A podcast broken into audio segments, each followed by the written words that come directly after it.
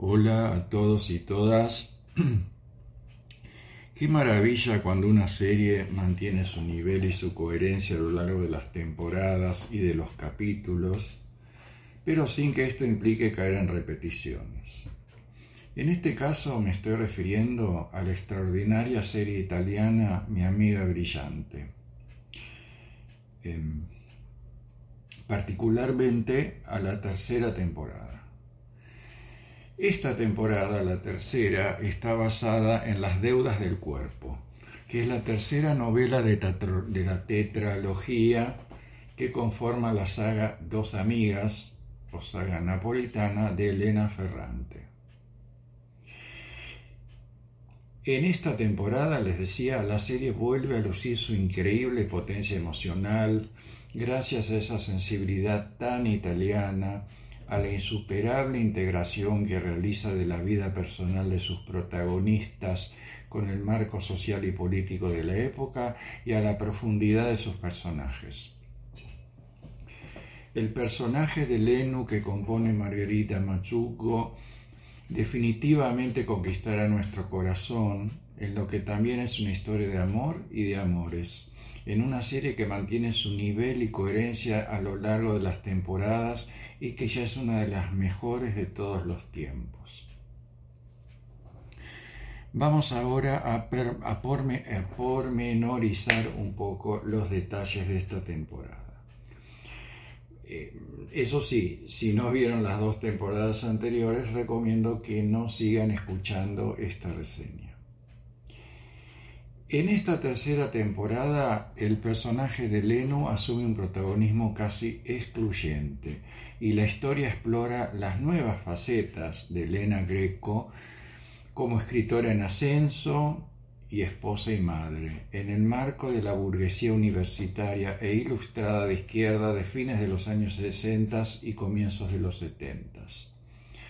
La temporada dirigida por Daniele Lucchetti, en este caso, porque las anteriores las había dirigido Saverio Costanzo, entrelaza de una forma notable los micromachismos que enfrenta Leno en su vida cotidiana con los del marco social y político de la época, las luchas feministas y de clase, las tensiones entre la izquierda universitaria pequeño burguesa y la izquierda trabajadora proletaria, los choques con los neofascistas, la radicalización de la izquierda, las oposiciones lingüísticas entre dialecto napolitano e idioma italiano y entre el sur y el norte, el rol de la mujer fuera y dentro del hogar. Sorprende cómo cuestiones absolutamente incorporadas a nuestra vida cotidiana actual en ese momento estaban prohibidas o implicaban maniobras por izquierda para alcanzarlas.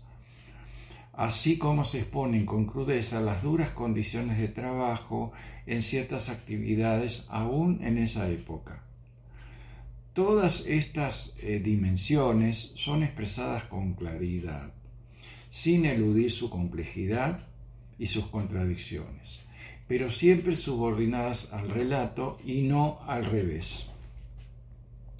Una mención aparte merecen los necesarios apuntes literarios de la narradora en off, que es la voz de la autora, ¿verdad? En la voz de Alba Rohrbacher.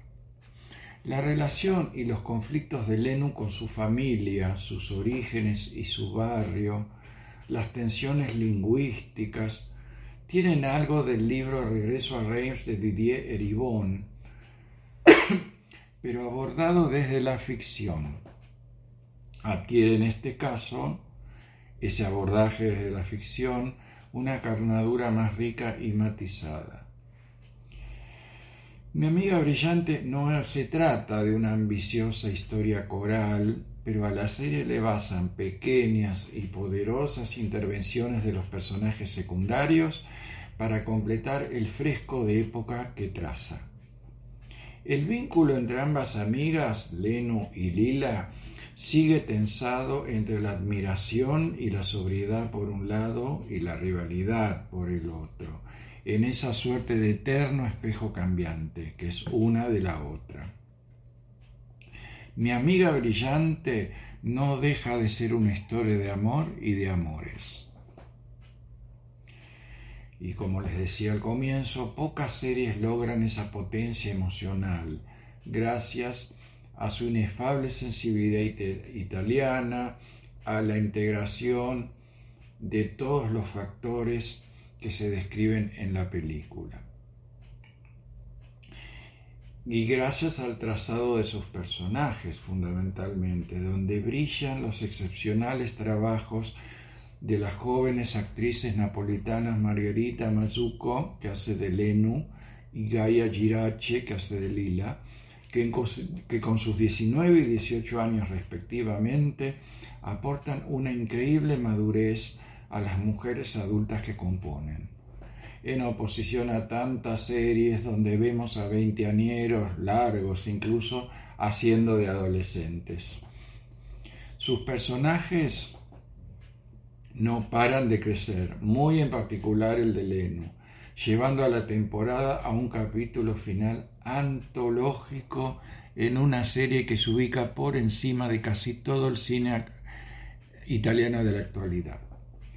Por último, tomemos nota de que así como algunas distopías, por ejemplo el cuento de la criada, nos advierten del fantasma de los retrocesos y la pérdida de derechos desde el futuro, mi amiga brillante lo hace desde lo concreto y real de un pasado que podría volver, pero con tanta sobriedad, fuerza y emoción que en esta suerte entre, de cotejo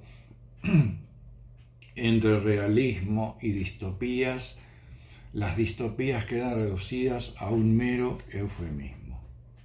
En resumen, mi amiga brillante, temporada 3, por HBO Max, una de las mejores series que existen. Hasta pronto.